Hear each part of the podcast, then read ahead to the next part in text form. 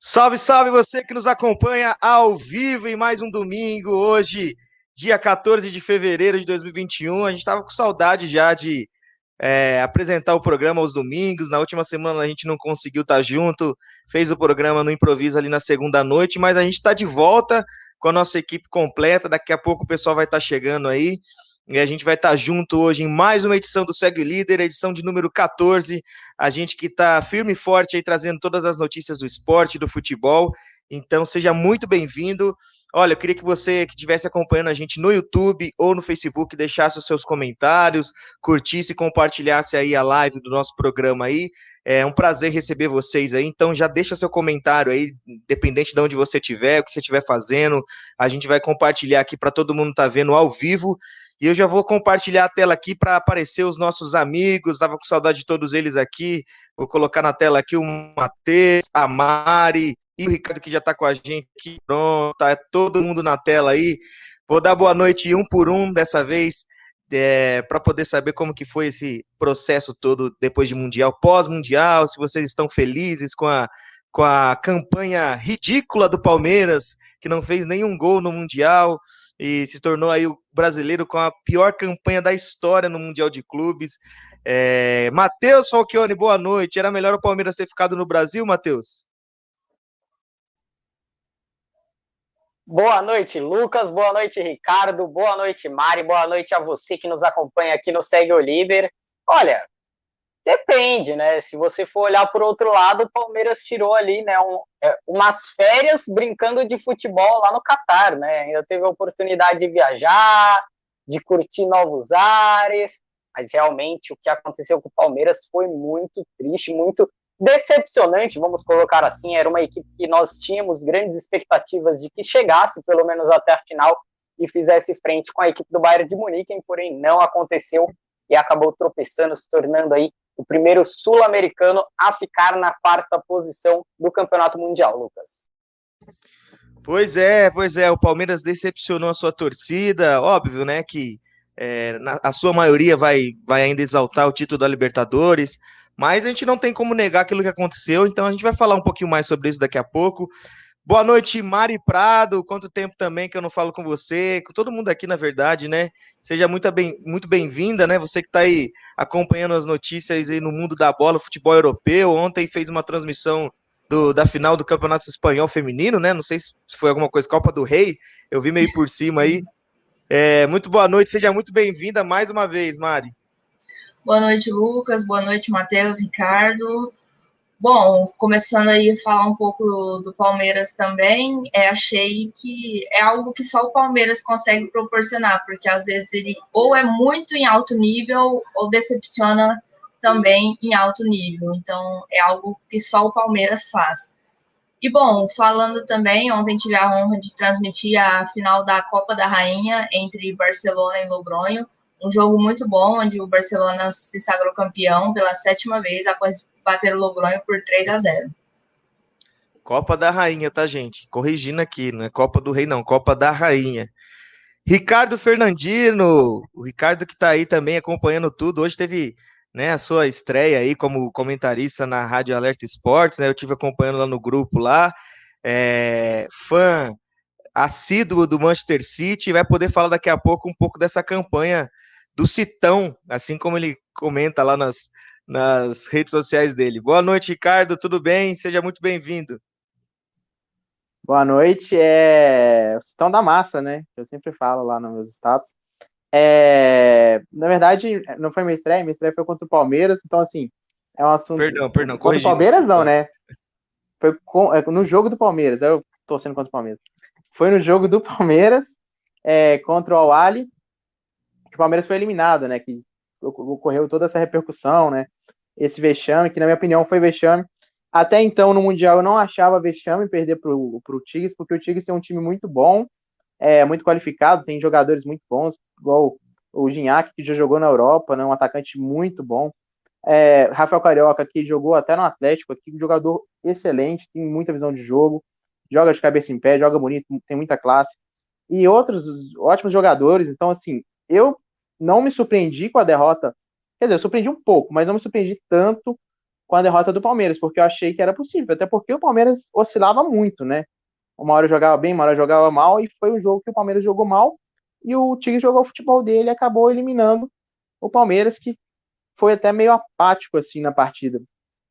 E é, culminou, tudo culminou naquela derrota vexatória, né? Onde eu pude é, tá comentando naquele jogo, né? Um vexame, realmente um vexame, perdendo os pênaltis e conseguir a pior classificação da história do Mundial. Não é de todo ruim, porque para estar no Mundial tem que ganhar a Libertadores, então assim, é, eles ganharam a Libertadores para chegarem lá.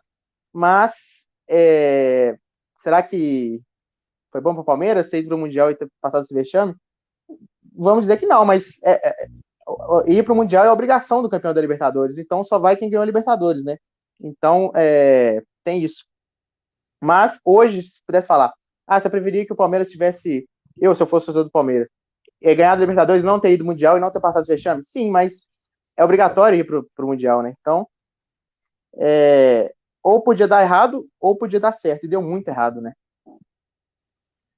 Deu ruim, deu ruim pro Palmeiras aí. Deixa eu aproveitar e já colocar aqui na tela também ela que tá, tá no carro aí voltando. Havia rumores de que ela estaria entrando para o Big Brother, né? Mas na verdade, pelo jeito como ela está aqui com a gente, então ela não, não, não vai entrar ou não, Matheus? Matheus fez um joia aí, falou que vai entrar para o Big Brother. Bom, já tem o nosso voto aqui para ficar na casa, tá, Sara? Mas boa noite para você. Seja muito bem-vinda mais uma vez. Conta aí pra gente onde você tá, você tá voltando para casa. Seja bem-vinda.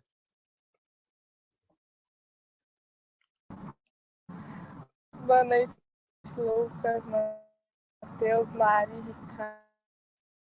Não, eu não estou entrando no BBB, estou voltando para casa. E a gente tem muito para falar hoje. O Flamengo acabou de ganhar do Corinthians, o Inter que estava vencendo. Corre, gordinha! Teve corneta aí, teve corneta aí. Daqui a pouco a gente fala com a Sara, ela que tá, tá, com, tá no, no, meio da estrada aí, talvez tenha essa oscilação de sinal, mas ela vai estar tá com a gente acompanhando o nosso programa e daqui a pouco ela volta aí, tá, tá estabelecendo o sinal de novo. Meus amigos, vou começar com quem tá aqui, né? A gente tá, no, tá eu, o Matheus e o Ricardo. A, a Mari provavelmente teve que sair rapidinho também. Bom, vamos lá. Eu queria que vocês já apresentassem já esse cenário. Flamengo e Inter na disputa do Campeonato Brasileiro. Sinto muito aos atleticanos, mas não deu, por mais que eles tentassem, né? É, né a gente viu que o time não quis mesmo, né? Já teve, na verdade, teve uma sequência de times que estavam com, com, com uma mão na taça. E aí, começando pelo São Paulo, né? A Mari daqui a pouco pode até falar sobre isso, né? E o São Paulo realmente falou assim, gente, olha, eu não, não quero esse título até meu microfone caiu aqui, pelo amor de Deus. O São Paulo dá um azar, gente, pelo amor de Deus, viu? E deixa eu colocar aqui em mim. E o São Paulo não quis o título. E aí vem o Atlético Mineiro com uma oportunidade gigante de poder fazer o seu trabalho e não consegue também. Resultados ruins com times que estão lá embaixo, né? Empate, derrota, enfim. E aí sobrou Flamengo Internacional nessa disputa. Eu já queria começar, Matheus. Semana que vem é praticamente a final do campeonato. Hoje tudo se desenhou para que os dois chegassem com, com esse jogo na próxima, no próximo domingo para poder disputar. E praticamente quem ganhar o jogo de, do próximo domingo se sagra campeão. É isso para você ou realmente dá para esperar até o final? Lembrando que o Corinthians tem papel fundamental em tudo que está acontecendo. O Corinthians foi hoje no Maracanã, perdeu para o Flamengo. Vai ter um jogo contra o Vasco que pode praticamente afundar o Vasco para o rebaixamento e tem o último jogo contra o Internacional. Como é que você vê esse cenário aí, Matheus? Faltando dois jogos praticamente para acabar o campeonato para Flamengo e Internacional. Algumas equipes têm alguns jogos para poder fazer que estavam atrasados. Mas como é que tá essa briga para você? Como é que fica e quem chega nessa disputa, nessa disputa firme pelo título aí? Olha, eu colocaria assim como você falou, que semana que vem realmente seria a final do Campeonato Brasileiro. Porque se a gente for parar para analisar, né, é, o Corinthians, como você bem disse, ele tem parte fundamental, principalmente porque na última rodada enfrenta o atual líder, que é o Internacional. Porém, na semana que vem nós temos esse choque, Internacional versus Flamengo. O Flamengo, na última rodada, enfrenta o São Paulo, que é um time que está lá em cima, né? Não vem de bons resultados, vem de vários tropeços, porém é uma equipe que ainda pode levar perigo.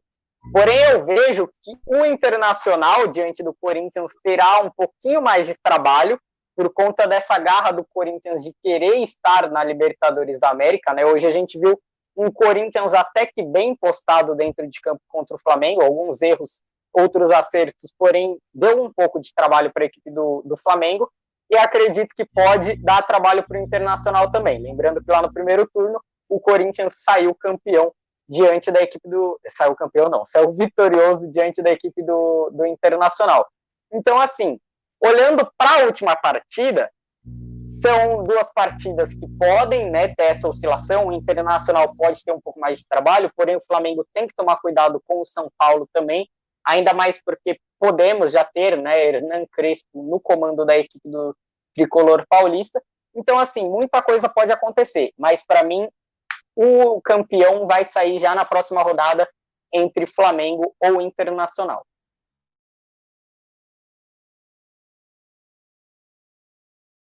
É, quem diria, hein? Quem diria o Internacional que estava dormindo no campeonato, de repente começou a ganhar jogos atrás de jogos com o Abelão, teve essa, essa, essa derrapada aí contra o esporte no meio da semana, mas acontece, né? Times perdem pontos no meio do caminho. Ricardo, você que conhece e vê de perto aí a história do Atlético nessa luta para sair desse jejum que vai completar quase 50 anos. Se o Atlético Mineiro não ganhar o Campeonato Brasileiro nesse ano de 2021, serão, acredito que seja esse uma das motivações do Atlético investir tão pesado financeiramente para tentar construir um elenco.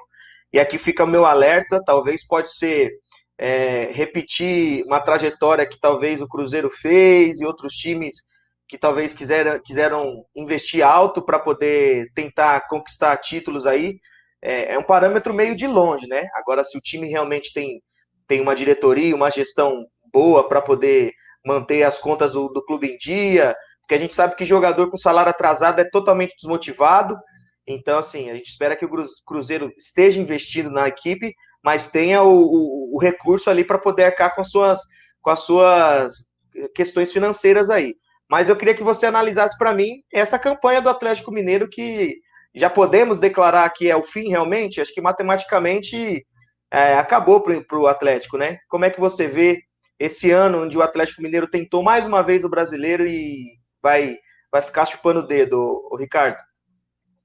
Então, Lucas, é, primeiramente já, eu decidi aqui, eu pensei, eu vou abrir o jogo, né, pode ter ficado evidente para muitos aí, mas todo mundo já falou que torce pro, a Mari torce pro São Paulo, o resto torce pro Corinthians, eu vou falar, eu torço pro Atlético.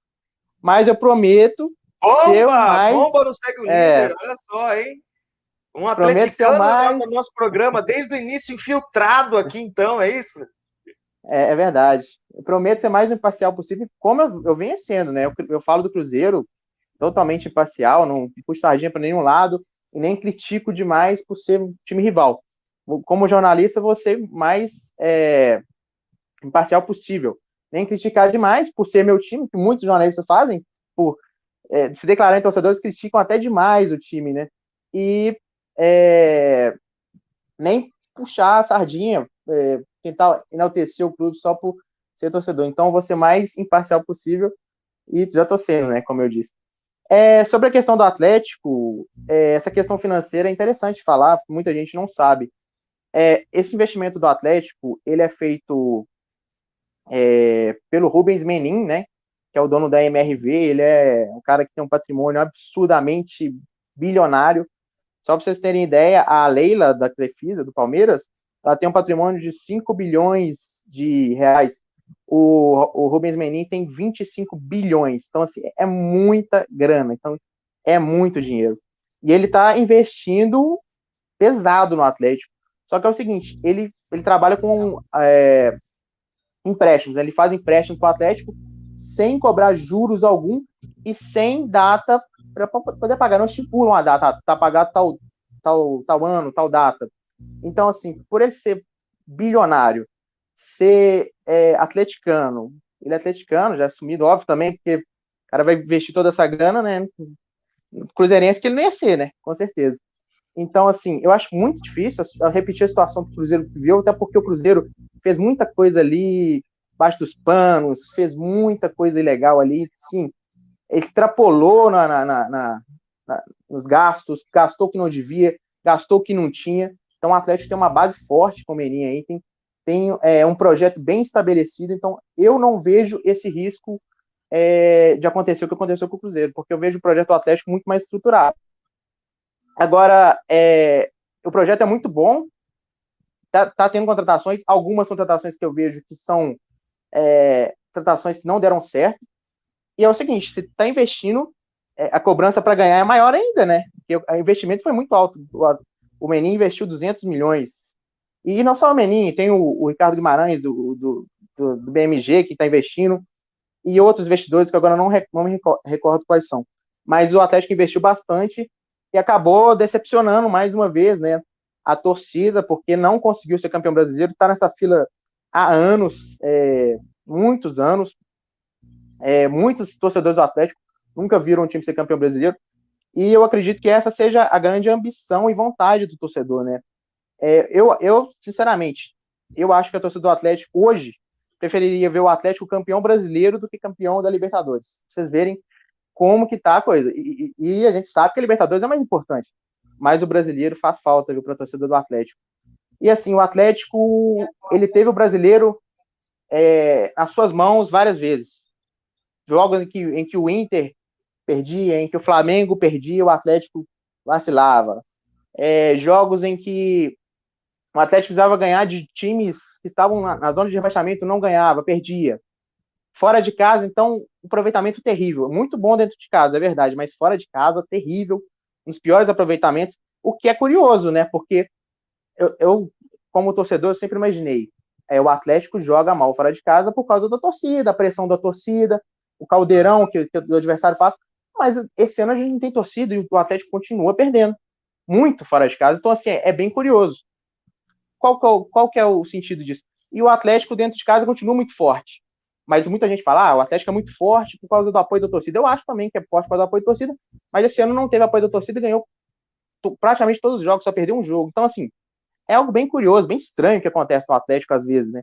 Perder pontos para times bem, bem inferiores tecnicamente, com orçamento muito menor, com é, com investimento muito menor. Então, assim, é, o Atlético vacilou bastante. Ele, ele teve o, o título na mão dele e acabou não aproveitando.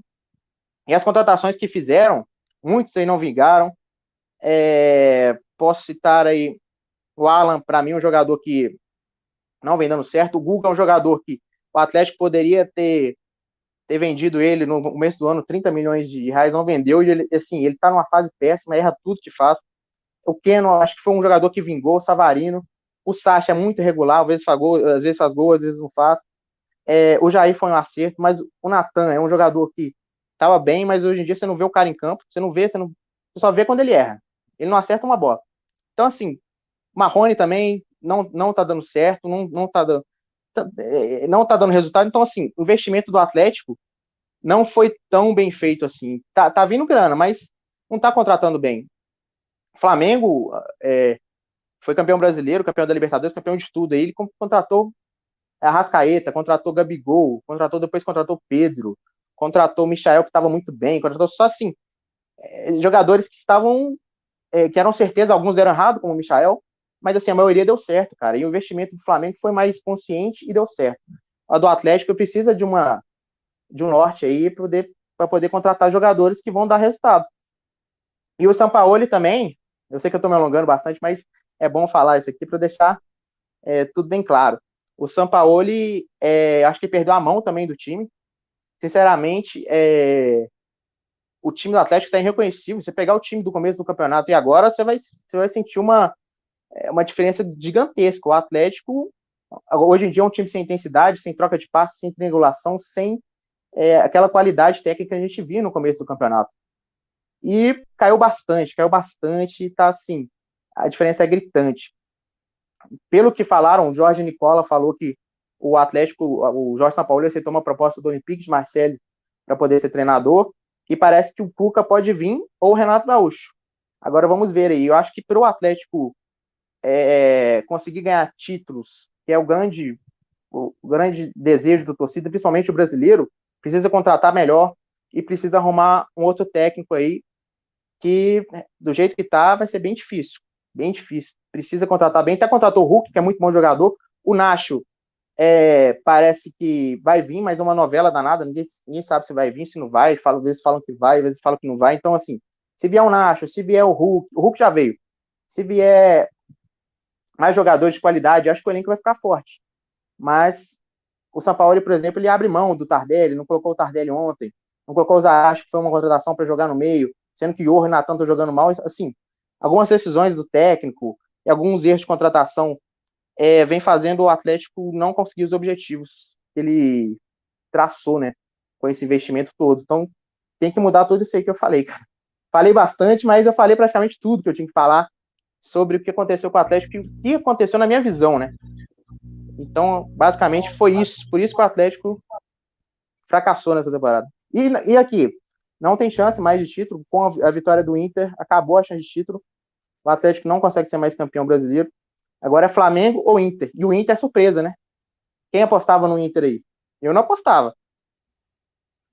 É, pois é se tinha alguma dúvida se ele era atleticano ou não, agora matou tudo, né? Porque ele fez todo um balanço, explicou toda a questão financeira, os investimentos, tudo. Então, já tá aí, já tá explicado tudo aí. É, mas, como, como você falou aí, o Atlético tem 62 pontos e o Internacional com 69 já mata todas as possibilidades de título do Atlético Mineiro para ser campeão brasileiro. O que resta, né? é, é a classificação para Libertadores, que o Atlético já está classificado, bem provável que está classificado já para a fase de grupos, é muito difícil perder a terceira é, colocação do campeonato aí, só depende dele para esses dois últimos jogos aí. E vamos falar então de quem, de quem realmente está na briga. Sobraram dois, né? E como eu, a Mari tinha acabado de sair aqui um pouquinho, mas eu tinha falado, Mari, por muito tempo, durante esse campeonato todo, é, se eu não me engano, até o final de 2020, ali, onde eu me recordo que o São Paulo ganhou do, do Fluminense, com dois gols do Brenner lá no Maracanã. Todo mundo dava o São Paulo como né, o possível candidato ao título. Naquela ocasião, sete pontos à frente do Flamengo. E agora o São Paulo, praticamente ninguém mais fala do São Paulo. Um turbilhão de coisas aconteceram. Técnico, dirigente foi mandado embora. É, jogador está indo para os Estados Unidos. Mari, qual é o seu balanço? Eu falo de balanço porque a gente não precisa nem terminar o campeonato para poder falar. Já acabou para São Paulo, que resta realmente é assegurar essa vaga para Libertadores, né, na fase de grupos, que é o mínimo que São Paulo precisa fazer, né, depois de tudo que aconteceu, pelo menos ficar entre os quatro ali o São Paulo. Mas como é que você vê esse ano do São Paulo, essa, esse, essa situação tão dramática como se tornou esse ano de 2021 para o tricolor? Tava tudo na mão do São Paulo, tava tão fácil de conseguir administrar esse título, só dependia do, do São Paulo e acabou escapando, né, Mari? Exatamente, concordo com você, Lu. Você que o São Paulo acabou todas as chances que tinha para disputar o título. É, São Paulo se perdeu completamente ali na reta final do ano de 2020, após a eliminação para o Grêmio, e até hoje não conseguiu se encontrar. Ainda culminou na demissão do técnico Fernando Diniz, que tinha perdido seis partidas seguidas e até hoje o São Paulo não conseguiu vencer no Campeonato Brasileiro. Faz, já passou um pouco mais de um mês que o time não vence. Hoje vamos ver o jogo contra o Grêmio, né? Mas o São Paulo está passando por uma reestruturação. Acredito que a temporada 2020 já acabou e o São Paulo agora só está pensando na temporada 2021.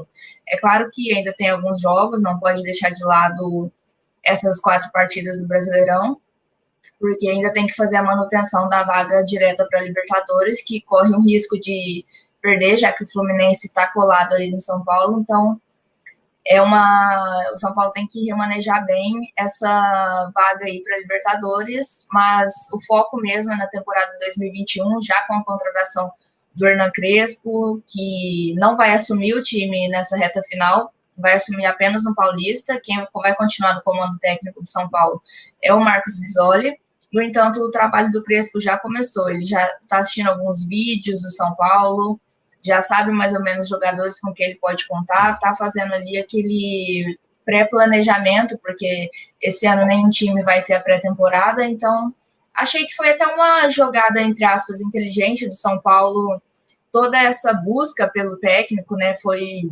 entrevistas para ver qual o perfil se encaixaria com o time, e agora essa manutenção dele não entrar imediatamente no comando técnico do time. O Hernan Crespo vai ter um tempo para conhecer a equipe de São Paulo, vai assistir alguns jogos para depois sim conseguir treinar os atletas, ter esse contato mais direto com eles. No entanto, acredito que o São Paulo pecou muito nessa reta final de brasileiro, principalmente acho que a mudança de gestão ali deve prejudicou um pouco ali na minha visão, saiu um acho que pesou para os jogadores ali, mas para o lado de fora é algo bem bobo assim de se ver algum dirigente sair e o jogador ficar chateado por isso. Do lado de fora, você vendo isso parece ser irreal mas aparentemente alguns jogadores ficaram chateados com algumas situações ali dentro da diretoria de São Paulo, que agora está encontrando um caminho para acertar o time. Lembrando que o Brenner foi vendido para o UFC Cincinnati por 80 milhões, se eu não me engano, com mais bônus ali, então foi uma venda muito grande, foi uma venda que aconteceu de surpresa. Uma noite ali, se eu não me engano, acho que foi num sábado à noite, do nada anunciaram essa venda e foi ninguém nem sabia que tinha propostas pelo Brenner da Major League Soccer, tinha apenas alguns rumores ali do Ajax, Real Madrid, mas nada concreto. E foi uma surpresa, porém uma surpresa boa para o São Paulo, falando sobre os, sobre os cofres, perdão. Já que o Júlio Casares, ele tinha estipulado uma meta de vendas de 176 milhões. E só a venda do Brenner já conseguiu enxugar um pouco aí desse valor que ele tinha previsto e pode até vender menos atletas do que ele previa também. Então, acho que para os cofres do time, isso vai ser bom, mas o São Paulo agora vai ter que se acertar novamente dentro de campo, porque eu acho que é a última etapa, o time se acertar dentro de campo, porque tem jogadores bons, a gente viu quando o São Paulo estava naquele auge de 2020, o time sabia jogar, tinha jogadores bons, então acredito que o futebol você não perde de um dia para o outro. Você tem apenas que manter a cabeça no lugar e voltar a ser o que era antes. E acredito que o Hernan Crespo vai ser um cara que vai ajudar muito aí nesse processo. Hernan Crespo, anunciado no São Paulo, a Mari já trouxe a informação aí, é, a gente que viu o técnico argentino, né, ex-jogador da seleção argentina, grande atacante, sendo campeão aí, inédito aí com, com Defensa e Justiça aí no, no na Sul-Americana, e agora vai treinar a equipe do São Paulo. Vamos aguardar para ver o que vai ser dessa, né, desse comando técnico aí desse argentino na frente do São Paulo, lembrando que, né, ultimamente os técnicos europeus estrangeiros têm dado muito certo aqui no futebol brasileiro, então vamos esperar. Você está vendo aí na tela aí a classificação de momento? O Internacional com 69 e o Flamengo com 68 vão disputar o título na, na próxima semana. Dependendo do resultado, se o Internacional vence a partida, já é campeão semana que vem, tá? Então, porque aí ficaria quatro pontos à frente do, do, do Flamengo e não conseguiria ser alcançado. E, e para o Flamengo só interessa a vitória mesmo. Porque se empata, vai ficar empatado em número de pontos, e aí leva para a última rodada, os dois teriam números iguais, mas o Internacional tem uma vantagem grande no saldo de gols. Tá vendo aqui, ó, vocês podem ver aqui, o Internacional que venceu hoje o Vasco, estava vencendo por 1 a 0 o Vasco foi e teve um pênalti para poder empatar a partida, mas desperdiçou, incrível que pareça, o Cano, que é um jogador que, que faz muitos gols, né, muitas finalizações aí, e aproveita de poucas chances para fazer gol, acabou errando o pênalti, e o Internacional foi lá e sacramentou a vitória no último minuto, então foi 2 a 0 para o Internacional, com o gol do Thiago Galhardo no final, então o Galhardo agora empatando na artilharia com o Claudinho. É, a Sara está aqui com a gente ainda, vou perguntar para ela, Sara, como é que você vê essa disputa no, na, na, no final aí, faltando duas rodadas? Quem você vê mais pronto, mais preparado? Lembrando que vai ser um jogo de altíssimo nível, né? A gente sempre falou sobre é, esses jogos em mata-mata, onde é um único jogo, não pode ter erro. Querendo ou não, a gente vai ter um jogo assim, né? É um jogo só, sem torcida, Flamengo Internacional. Quem ganhar praticamente está com a mão na taça para ser campeão, né, Sara? Com toda certeza, o jogo da, da, pra, da, da, próxima rodada é o chamado jogo dos seis pontos, onde tudo vale. Tava, essa decisão no título estava muito na mão do Corinthians também, que enfrentou hoje o Flamengo e que na última rodada vai enfrentar o Inter, então podia mexer muito, porque esse é próximo jogo é o que vale, né? Por mais que seja um, um torneio de pontos corridos, a gente vai ter uma final. Gente. Estamos te ouvindo, pode continuar. Então, o próximo jogo ele realmente é importante, mas seja um campeonato de pontos corridos. É válido como uma final, né? Como o jogo de seis pontos. O Corinthians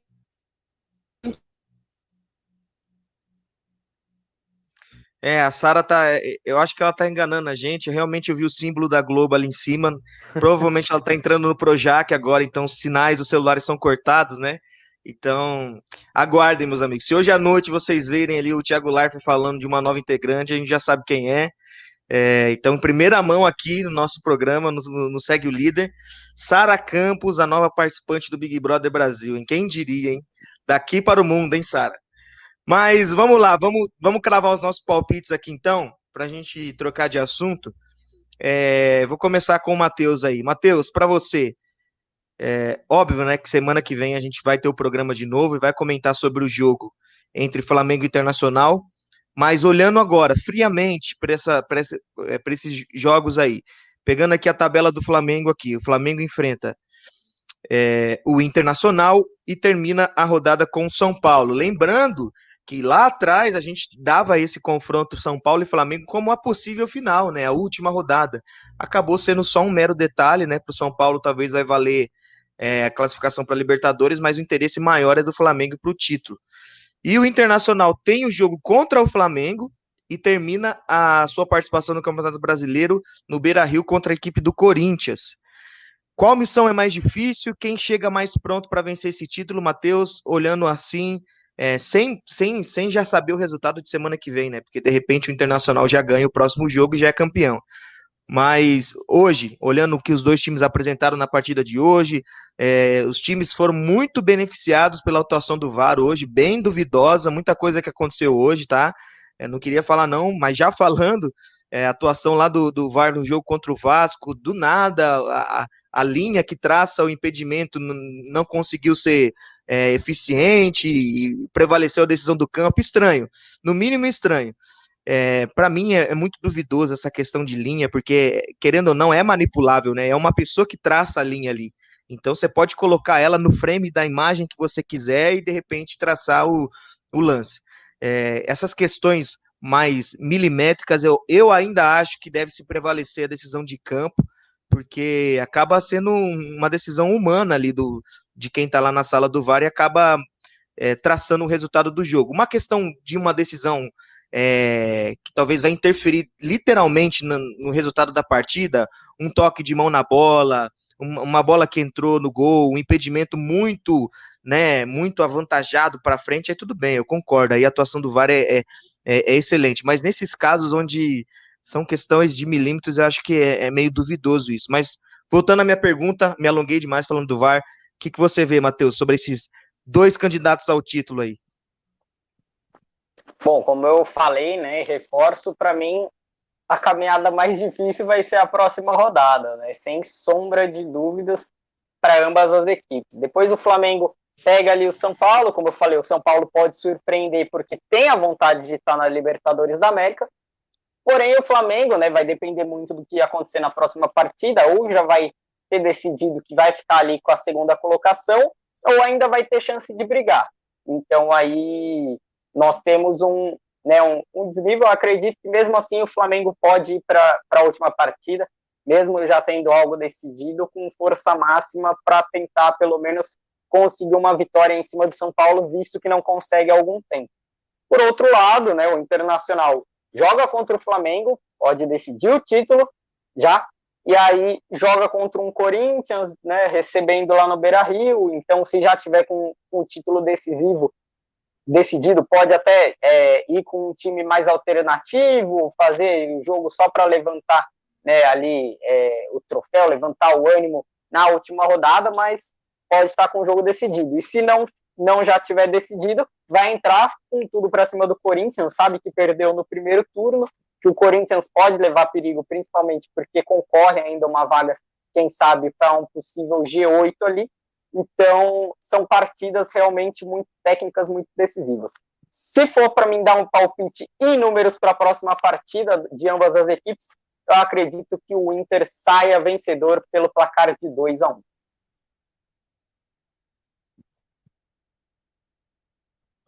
Matheus deu a opinião dele, mas antes de continuar aqui, eu queria receber a nossa convidada especial, ela que vai estar participando com a gente hoje. Estava aí na correria cobrindo esse jogo aí entre Flamengo e Corinthians, mas está aqui disponibilizando do seu tempo para poder agregar no nosso programa um pouco. Seja muito bem-vinda, Gildene Costa, você que faz parte aí de toda essa turma aí que você já conhece, né? É, seu boa noite aí ao público, todo mundo que está te acompanhando aí, e obrigado por ter aceitado o convite para a gente estar tá falando um pouco de esporte de futebol hoje. Seja bem-vinda. Boa noite, super obrigado. Eu agradeço demais o convite de vocês, Mário, Matheus, Ricardo, você, super obrigada. E a todos, né, aqui do Segue o Líder. É muito bom estar aqui pela primeira vez no programa, muito contente. Obrigada, boa noite a todos. Que legal, legal. A gente que agradece mesmo a sua participação. Já vou aproveitar você, né, que já deu seu boa noite aí, você que viu esse esse jogo de perto, né, acompanhou todos os detalhes. O Corinthians está com as suas pretensões aí no Campeonato Brasileiro para classificar para a Libertadores. Óbvio que ele depende muito agora dos resultados das outras equipes, né? Tem equipes que estão jogando nesse momento e estão disputando diretamente com o Corinthians aí, que é o caso do Atlético Paranaense e o Atlético Goianiense, sem contar o Bragantino que ainda vai jogar na rodada.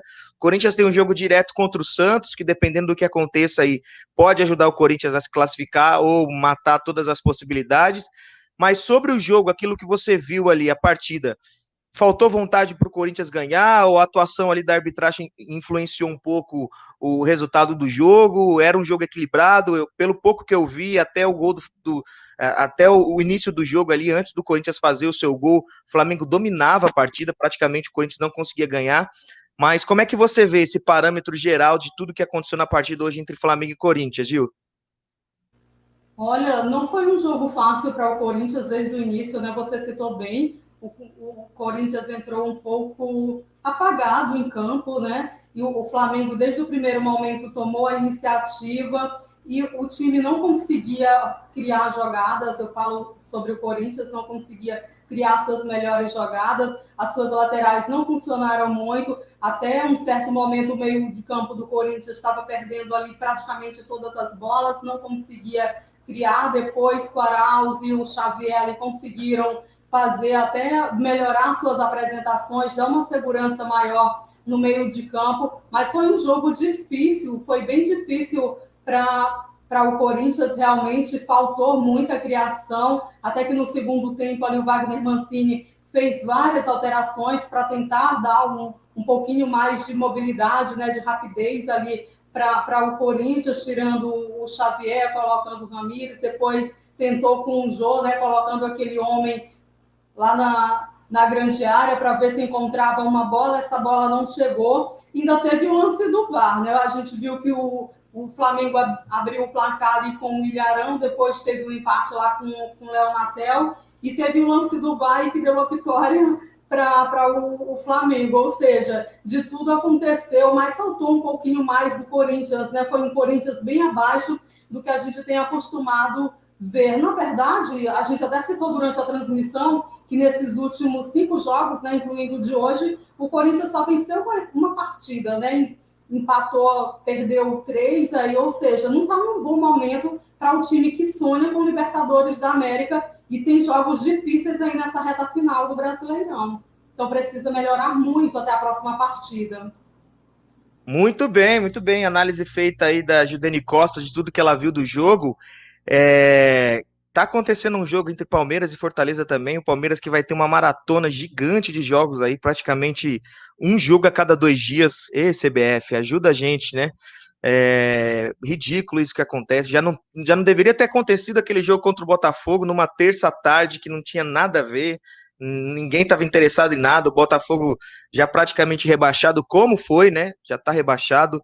E mais o Palmeiras vai ter aí que terminar a sua campanha na, na no Campeonato Brasileiro. Bom, cada um aqui trouxe a sua, a sua perspectiva do que vai acontecer. O, o, o, o Ricardo falou um pouco do Atlético. Só perguntar para ele aqui como é que você vê esse final aí, Flamengo Internacional? Alguém chega mais pronto para esse título ou realmente vai ser o detalhe do jogo de semana que vem no domingo, Ricardo? Então, Lucas, é... se a gente fosse analisar somente a teoria, pegasse jogador por jogador, time por time, a gente ia falar, o Flamengo já é o campeão. Porque, querendo ou não, o time do Flamengo é o melhor time do Brasil. O elenco, é, jogadores, mas o futebol a gente sabe que não é assim. O Flamengo é um time que oscilou bastante no campeonato, oscilou muito, muito mesmo. É, perdeu vários jogos, assim como o Atlético, como eu havia dito, só que perdeu menos que o Atlético ainda. É, oscilou muito. O Inter é um time que, que ficou muito tempo sem oscilar. Ficou bastante jogos sem oscilar. Começou a oscilar nos últimos jogos, mas mesmo assim é um time que não perdeu tanto e foi mais regular do que o Flamengo. Então, por isso, por essa regularidade é, a mais do Inter no campeonato como um todo, assim, é, durante mais tempo, né? Porque o, o Flamengo envolveu grandes momentos de regularidade. Eu acho que o Inter talvez chegue mais preparado, assim, para a partida. Mas o Flamengo tem um timaço, né, cara? Tem um time muito bom. É um jogo muito difícil. O jogo é no Maracanã? Maracanã, né? Ah, mas não tem torcida, então, assim, não influencia tanto, né? Mas é como eu disse, o Atlético não ganha, ganha fora de casa e não tem torcida. Então, assim, não sei, pode ser psicológico também, mas eu acho que o Inter, assim, é um time mais preparado do que o Flamengo, taticamente, e, assim, questão de regularidade. Acho um time um pouco mais regular. E eu passaria mais no Inter. Acho que o Inter vai levar esse título aí. E vai ser a final, né? Inter e Flamengo. Exatamente. E, tá, é, e, também fica a, a, torcida particular de cada um aqui, né? Não sei o que representa para cada um, mas falando a respeito dos técnicos, né? Seria talvez o primeiro grande título de expressão do Rogério Senna, que foi campeão pelo Fortaleza, né? Copa do Nordeste, é, estadual, mas chegar no Flamengo e ser campeão brasileiro vai dar uma moral para o Rogério.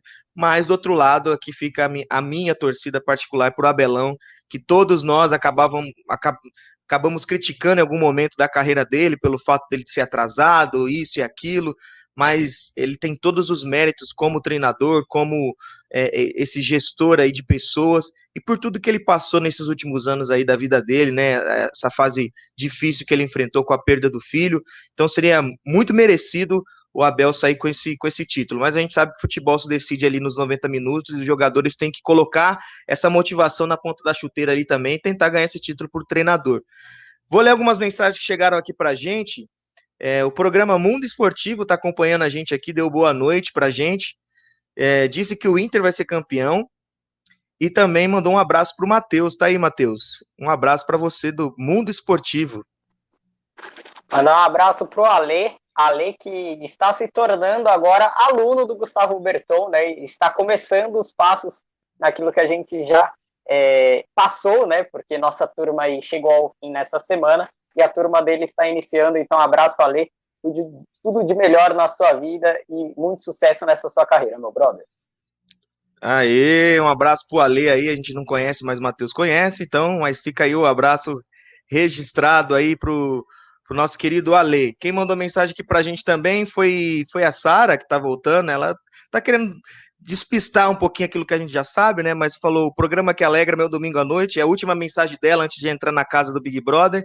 Então, vamos. Vamos acompanhar aí o que vai acontecer. Então, participa com a gente, manda sua mensagem aí. É, a gente falou aqui do, do, do entrando no jogo. Palmas para todos nós que concluímos o curso, não é mesmo? Todos nós que chegamos até o fim. Aí, um grande abraço ao Gustavo, que pôde trazer todas essas, é, essas técnicas e toda essa riqueza de material que a gente pôde acompanhar, né? Fez a gente se tornar um pouco melhor como jornalista esportivo. Então, é, não sei se essa mensagem vai chegar a ele, mas acredito que isso reflete o que cada um aqui pensa, né? Sobre o quanto isso agregou demais para a gente que quer seguir na profissão. Então, foi muito importante, tanto as aulas que foram gravadas e as aulas, as mentorias ao vivo ali. Então, foi muito bom para você que pensa em fazer algum curso de, de para se especializar na área, a gente indica todos nós aqui esse curso, o Entrando no Jogo, para que você realmente tenha esse ponto de partida aí para tentar ser um jornalista esportivo que vale muito a pena. Beleza? Trocando de assunto agora, a gente vai falar sobre essa máquina chamada Bayern de Munique que ganhou todos os títulos que disputou na temporada, são seis, um time comparado só com a era de, de Guardiola no Barcelona ali também, que teve a mesma trajetória, mas como é que vocês viram esse final de, de, de, temporada, né? No caso, uma temporada que começou em 19, passou o ano de 2020, mas acaba 21 para a equipe do Bayern de Munique. Jogou contra a equipe do Tigres e acabou sendo bem, bem pragmático ali nos 90 minutos, né? Parecia que quando o Bayern queria acelerar o ritmo, ele acelerava, quando ele queria reduzir, ele reduzia. Tomou uma certa é, pressão, não uma pressão, né? Mas o Tigre saiu para jogar no início do jogo, mas depois acabou sendo dominado. Um gol que foi muito contestado por, por uma questão ali de, de, de posição do Lewandowski ou não. Mas eu vou começar com a Gildene aqui para que ela tente analisar para a gente essa fase do Bayern de Munique. É um ano atípico, assim como a gente aqui no, campo, no, no, futebol brasileiro não, não era acostumado ver um Flamengo do Jorge Jesus que ganhou tudo praticamente, cinco títulos. Teve mais títulos na carreira do que derrotas do Jorge Jesus. Mas essa análise do Bayern de Munique foram todos os campeonatos que eles entraram para disputar e saíram vencedores. Isso dá para se repetir a longo prazo em alguma equipe no futebol mundial ou realmente foi, foi algo assim fora da curva, Gil? Olha, Lucas, eu acho que dá para se repetir sim, se tiver um trabalho sério, né, um planejamento sério, como tem no Bahia, porque não é do dia para a noite que se monta uma estrutura, que se monta um time, como o Bayern de Munique, como o Barcelona lá em 2009, que ganhou, como você bem citou, todos os títulos ali que eram possíveis né, na, na era Guardiola. O Bayern de Munique tem uma estrutura muito boa, tem um time com peças ali que, que você pode substituir com muita qualidade. E tem uma coisa muito interessante aí que eu acredito que seja o diferencial também desse time, além dessa estrutura, desse planejamento todo por parte da gestão. É a questão do, do brilho no olhar dos jogadores, né, que entram sempre dispostos a conseguir um título a mais. Né? O, o título mais importante é sempre o que está por vir. A gente via antes desse Mundial de Clubes as entrevistas dos jogadores do Bayern de Munique sempre destacando que o Mundial seria importantíssimo, que eles entrariam em campo para levar esse título para a Alemanha, e foi o que a gente viu. A gente viu, na verdade, um Bahia contra o Al lá na, na, nas semis, né? Sofreu uma certa pressão do, do, time egípcio, mas conseguiu vencer, conseguiu chegar à final. Contra o Tigres, a gente viu ali um, um time pragmático, como você falou, mas um pragmatismo que pode fazer a diferença a qualquer instante, né? Qualquer piscar de olhos que o time decidir. Esse é o momento que a gente quer fazer o gol. Parece que as coisas acontecem, mesmo com o Tigre jogando bem, né? Porque muitos se diziam contra o Awali, ah, de quanto vai ser a goleada? Não foi goleada. Passou ali por um placar magro, mas o importante para chegar à final contra o Tigres a mesma coisa, ou seja, tem um trabalho muito legal da parte da comissão técnica, da parte da direção, os jogadores acatam muito bem isso, e os caras são muito conscientes do papel deles em campo. Entrou para jogar, para dar o seu melhor, para entregar aquilo que tem de melhor. Eu acho que esse é o grande diferencial desse Baia, e se houver planejamento em outros clubes, acredito que consiga chegar também, Lucas. É, eu concordo com você, acho que tudo depende do trabalho, né? O, o Mari, é, só atualizando aqui, Palmeiras faz 2 a 0 contra a equipe do Fortaleza, por isso que o tempo tá meio fechado aqui hoje, vai chover realmente, gol do Lucas Lima, é, a gente tem é, Lucas Lima fazendo gol, Lucas Lima querendo jogar, me ajuda a te ajudar, Lucas Lima, vamos entender a grandeza do time que está jogando, é o Palmeiras, eu me lembro contra a equipe do Botafogo, o jogo que o Palmeiras já tinha sido campeão da Libertadores, uma vontade de querer jogar, um... tanto é que o único gol do Botafogo na partida, né, o jogo foi um a um. Quem perdeu a bola foi o Lucas, Lucas Lima, mas tudo bem, deixa esse assunto para depois. Mari, a gente está falando do Bayern e a gente está falando do futebol europeu. Ainda não é definido se esse campeonato mundial, que muito tem se falado aí a respeito desse novo formato que a FIFA quer fazer, sobre 24 equipes, né? Então seria de quatro em quatro anos, no meio do ano.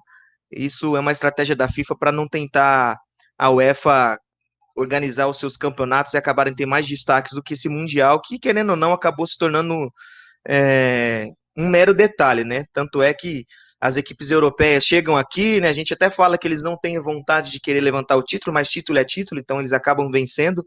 Mas se tornou muito muito fácil, né? Essa, esse campeonato, muito um caminho muito curto, né? Ainda mais para o sul-americano. É um jogo ali contra uma equipe asiática ou uma equipe da, da, da, da, Oceania, uma equipe da África, aí chega na final contra a equipe europeia e de repente não, não consegue vencer.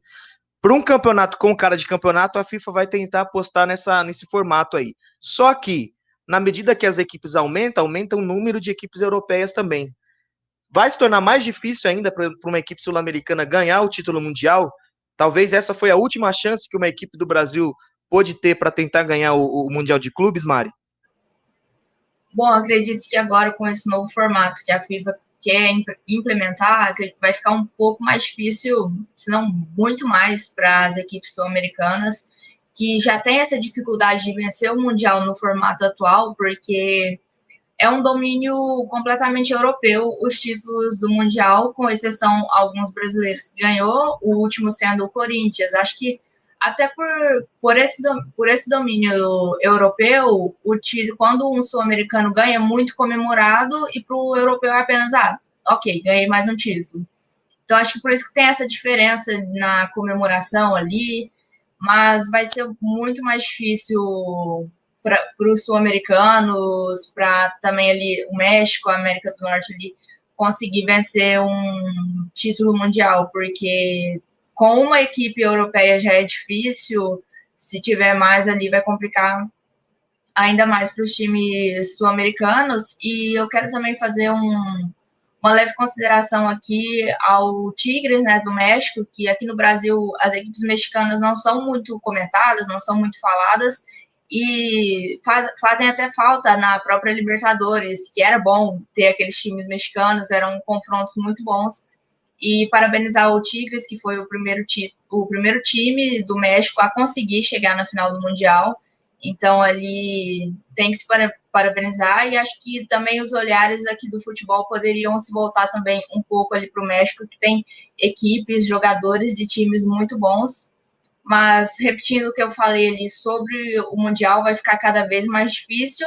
E salientando também que com esse novo formato da, do novo Mundial, que será de quatro em quatro anos, o campeão da Sul-Americana também vai conseguir essa vaga direta. Então, vamos ter vários times, mas vai ser uma competição ainda mais acirrada.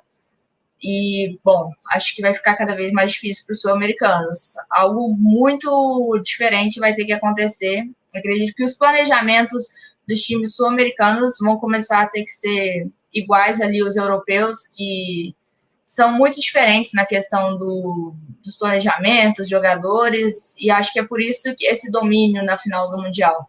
Tem muito. Acho que os sul-americanos têm muito que aprender com a forma que os europeus lidam com os times. Boa, boa, Mário. Você disse tudo. Alô, Brasil. Alô, brasileiros futebol mundial mudou, viu? Não é mais esse lance de tipo, ah, nós temos as joias brasileiras, nascem aqui. Mas eles estão nascendo aqui já estão indo embora com 15, 16, 17, 18 anos. E o futebol brasileiro está ficando órfão dessas revelações. E quem está se aproveitando disso tudo é, é, é Europa, é, por exemplo, o, o México ali. Os caras ganham em dólares, amigos. Então eles têm dinheiro para poder bancar um atacante francês no seu elenco, né? Que um detalhe aqui, que jogador, né, meus amigos? Que vontade de querer ganhar uma partida.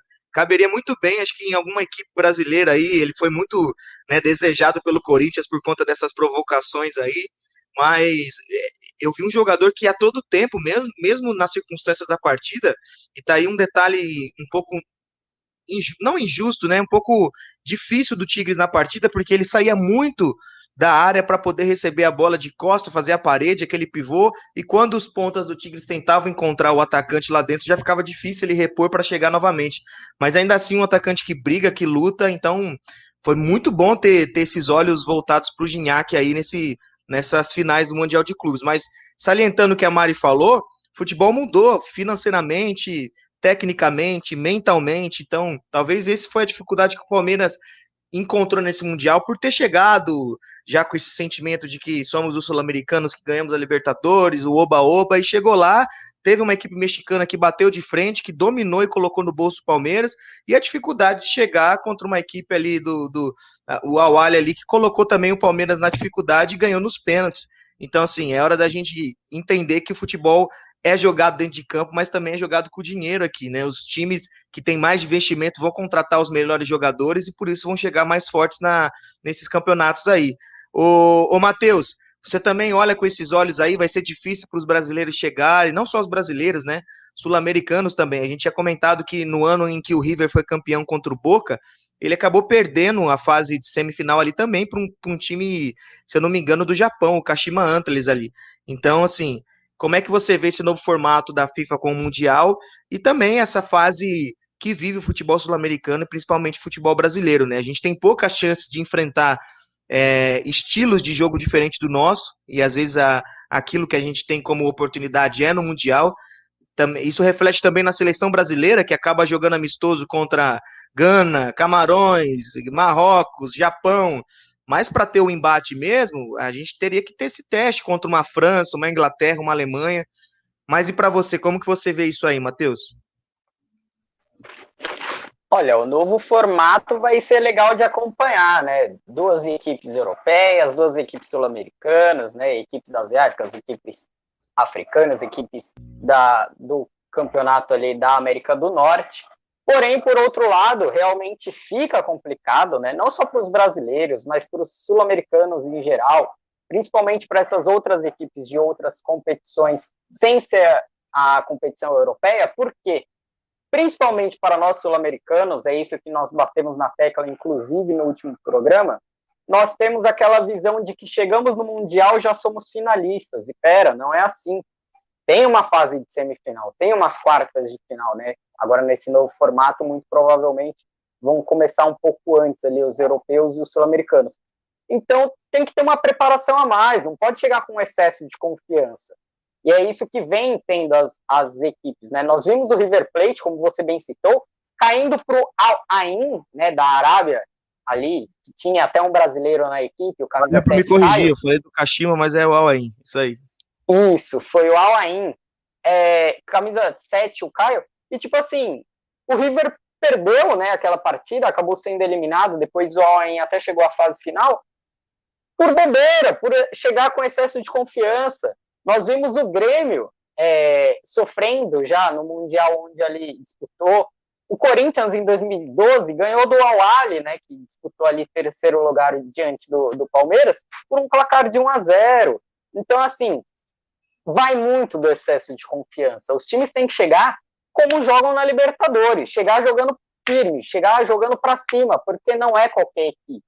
Para nós, até pode ser porque a, a, não temos o costume de acompanhar os outros campeonatos. Geralmente é, é América do Sul e Europa, mas não é qualquer equipe que está vindo. O Tigres tinha uma equipe muito bem montada.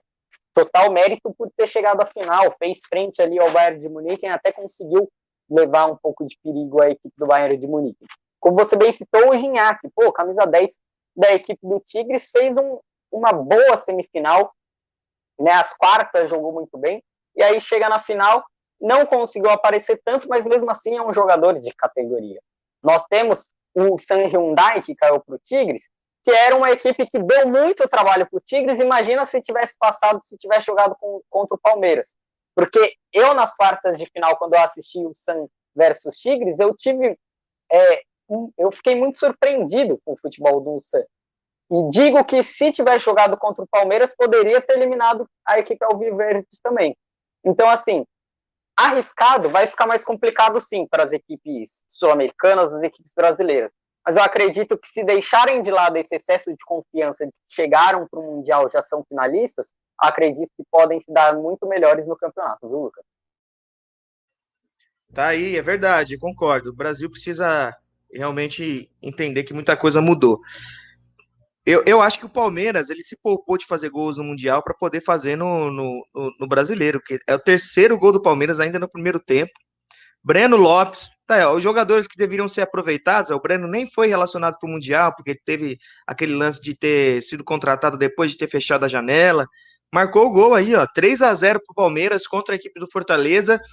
É, só voltar um pouquinho a fita, já que a gente está falando do Fortaleza, e agora falar da parte de baixo da tabela a gente já tem Botafogo e Coritiba rebaixados.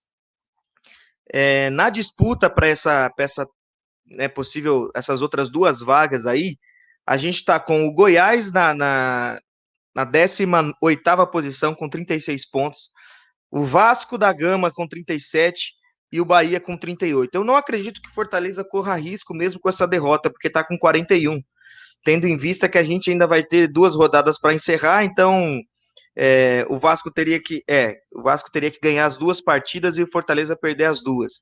Então é muito difícil que o Fortaleza e o Esporte estejam nessa briga aí para poder cair, mas é bom ficar com o alerta ligado. Ô, ô Ricardo, Vasco, Goiás, Bahia, temos essas três, três equipes aí. Isso, eu vou voltar a repetir, tá, gente? Não que matematicamente Fortaleza e Esporte estejam livres do rebaixamento. Talvez matematicamente eles estejam ainda com possibilidades de cair. Mas está muito mais fácil eles se livrarem do rebaixamento do que Vasco, Bahia e Goiás. Então, tendo como, como base essas três equipes, como é que você vê essa disputa final aí? O Vasco tem é, difíceis partidas aí contra Corinthians, e deixa eu ver aqui a última partida do Vasco aqui, Corinthians e o Goiás. Então, uma final de campeonato na última rodada, no inverso da tabela, né? Aqui a gente vai ter disputa lá, na, lá em cima e a gente vai ter um Vasco e Goiás, o jogo da degola, o famoso jogo dos desesperados. Quem ganhar essa partida, ou quem tiver na frente ali, empatar, alguma coisa acontecer, vai se livrar do rebaixamento. É, ou talvez os dois podem cair juntos, né? Abraçados ali. Como é que você vê isso, Ricardo? Então, é uma, é uma final reversa, né? Então, é, é numa linha de tempo alternativa. Vai ter a final do campeonato para decidir quem, quem não vai cair. Mas, na verdade, eles não estão brigando para cair, né, Lucas? Eles estão brigando para não cair. Porque brigar para cair aí é complicado.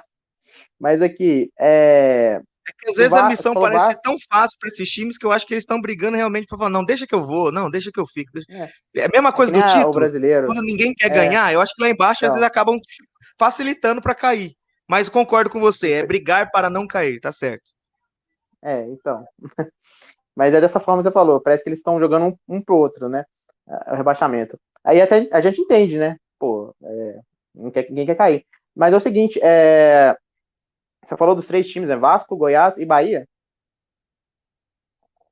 Então, eu vejo dos três times, eu vejo o Vasco, assim, com jogadores é, que podem fazer a diferença ali. Jogadores mais diferenciados, assim. O Bahia tem até o Rodriguinho, que é um, um excelente jogador, mas eu acho que Cano e Benítez são excelentes jogadores. Eu acho que eles conseguem, talvez eles consigam tirar o Vasco desse buraco aí, cara, que o Vasco se meteu aí. Talvez sim. E o Thales Magno também eu acho um bom jogador, apesar de ter caído bastante. Eu acho que tem seus lampejos ali, às vezes joga bem, às vezes joga mal. Mas eu acho que, que Benítez e Cano podem salvar o, o, o Vasco. É meio contraditório, eu estou dizendo, porque o, ben, o Cano acabou de perder um pênalti contra, contra a equipe do Internacional, né? Mas ele perdeu de propósito. Mas, inclusive, eu quero, quero falar aqui, para mim não foi pênalti. Para mim, não foi pênalti de jeito nenhum. O Cano chutou o chão. Não sei o que aconteceu. Parece que o, o jogador do o Inter chegou por trás e ele caiu depois, assim. Então, assim, é, é, uma questão que eu gosto de, de, de comentar, que é o seguinte. Ah, o VAR é isso, o VAR é aquilo. Para mim, o VAR é excelente. A proposta é excelente. Não acho que o VAR é excelente. Porque não, é, o, o juiz marcou o pênalti. O VAR chamou, o juiz falou assim: é, ah, não foi pênalti, revisa lá que não foi pênalti. A gente acha que não foi pênalti. Agora você vai lá e avalia. Tá, mas se o juiz, se o juiz estiver mal intencionado, se ele tiver recebido uma grana, acontece, corrupção no futebol existe, infelizmente. E se ele tiver recebido, se ele tiver mal intencionado, ele vai, ele vai falar: "Ah, vocês acham que não foi, mas eu acho que foi", entre aspas. Vai lá e marca o pênalti. Então eu acho que a decisão ela tinha que ser é, do VAR. Essa questão de, ah, a gente viu que não foi, mas você que decide. Então isso aí abre margem para poder é, haver essa, essa corrupção, essa, essa, esse roubo, né, é, dito popularmente aí pelos árbitros, porque eu acho que isso aí é, isso é completamente patético acontecer isso. Para mim, se o VAR chegou para resolver o problema, ele decide a situação e ele decreta se foi erro ou não. O VAR tem muito mais recursos para definir que o, que o árbitro, entendeu? Então, assim, Acho que. E, e, além do mais, são mais de um, de um árbitro analisando, são três ou quatro. Então, três ou quatro acharam que foi pênalti, aí vem um, um árbitro, fala que não foi, pronto. Aí desconsidera a opinião de todos os outros. Então, assim, o VAR é muito bom. Assim, a, não, não dizer que ele é muito bom, a proposta é muito boa. Mas eu acho que isso aí é, é o que acaba com. com não, não todas as vezes, mas acaba muitas vezes é, deixando o VAR injusto, às vezes, por conta dessa decisão assim do juiz ser maior do que a decisão do, VAR, do próprio VAR. Então vai ficar na mesma. Se o juiz for mal intencionado, ele vai ele vai passar o pano ali, vai fingir que, que, que não achou que não foi pênalti, vai marcar, como aconteceu no jogo contra o Vasco. E eles dizem, né, pênalti roubado não entra. Para mim é uma besteira danada, porque eu já vi tanto pênalti roubado entrar, mas dessa vez a mística deu certo. O pênalti roubado não entrou e o Vasco se complicou pra caramba, cara. Mas pelo fato do Benítez e Cano, eu tenho uma fezinha no Vasco ali. Acho que eles podem fazer diferença. Mas o Bahia me surpreendeu. O jogo contra vocês o Atlético. Vocês estão ouvindo aí, tá, ouvintes? Quem tá falando que o Vasco não cai é o Ricardo, tá? Se de repente alguma coisa acontecer, a língua. A, e né? esse programa tem zicadores, hein? Tem, tem zicadores tem. nesse programa. Tem zicadores. Gente... Ah, é, Ô, Gil Denis, se você falar aí, alguma ó. coisa aqui, a gente consegue re recapitular depois lá na frente. Para poder. Eu não conheço. É, cuidado, viu? Qualquer coisa Vinícius que você Júnior, fale pode ser usado contra estar... você no futuro. Eu Jamais. Eu estou assustada. Não estamos de boa aqui, viu, ouvinte? Por favor, fique tranquilo. Vou te colocar na roda já, Gildene, já vou te colocar aqui. Para você, quem cai no Campeonato Brasileiro? Epa, epa, epa. Epa, epa, epa. É para comprometer mesmo, né? Se não for, nem pega. Aqui é assim, aqui Seja bem-vindo ao Segue, o Segue o Líder, o programa que mais te compromete, que revela o seu time, que fala, né, que é que eu tô quase dando um print nessas mensagens aqui privadas que o nosso grupo tá falando aqui, falando de Honda, falando do Botafogo, então mas pode dizer, Judênia, assim, apaga, não, apaga. não precisa, não precisa ser tipo assim, ah, beleza, eu vou cravar, mas um palpite assim, sabe? Não precisa ser. Não, não, eu cravo, cravo. Vamos deixar registrado para o programa seguinte. Depois Boa, não vai muretar, então. Não, não, comigo não tem essa, não. Ó, Ricardinho, eu gosto, gosto muito de você, desculpa, cara, mas pelo futebol que o Vasco tem jogado ultimamente, o Vasco é um dos que estarão abraçados ali com Botafogo e Curitiba. Eu acredito muito nisso. Eu digo isso exatamente o jogo contra o Flamengo. O Vasco deixou de jogar o primeiro tempo. Só no segundo tempo, quando o Luxemburgo é, mudou praticamente metade do time, colocando ali mais os meninos, né, que realmente da base mesmo, que deu uma mudança um pouquinho. Hoje, o Inter deitou e rolou no primeiro tempo, era pressão o tempo todo, pressão o tempo todo.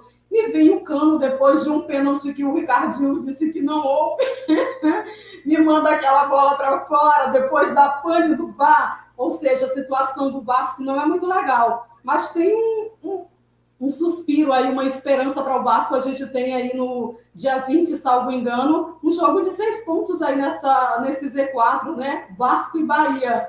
Mas pelo que o Bahia tem, tem apresentado, o Bahia tem jogado bem melhor, tem um time bem mais compacto, que a, a gente, olhando para o que o Bahia joga ali, a gente diz assim, não, agora o Bahia vence. Você olhando para o futebol do Vasco, que o Vasco tem apresentado, você disse nem com mil rezas, mil milagres. Então, gente, mas aqui, esse é, o, esse é o ponto.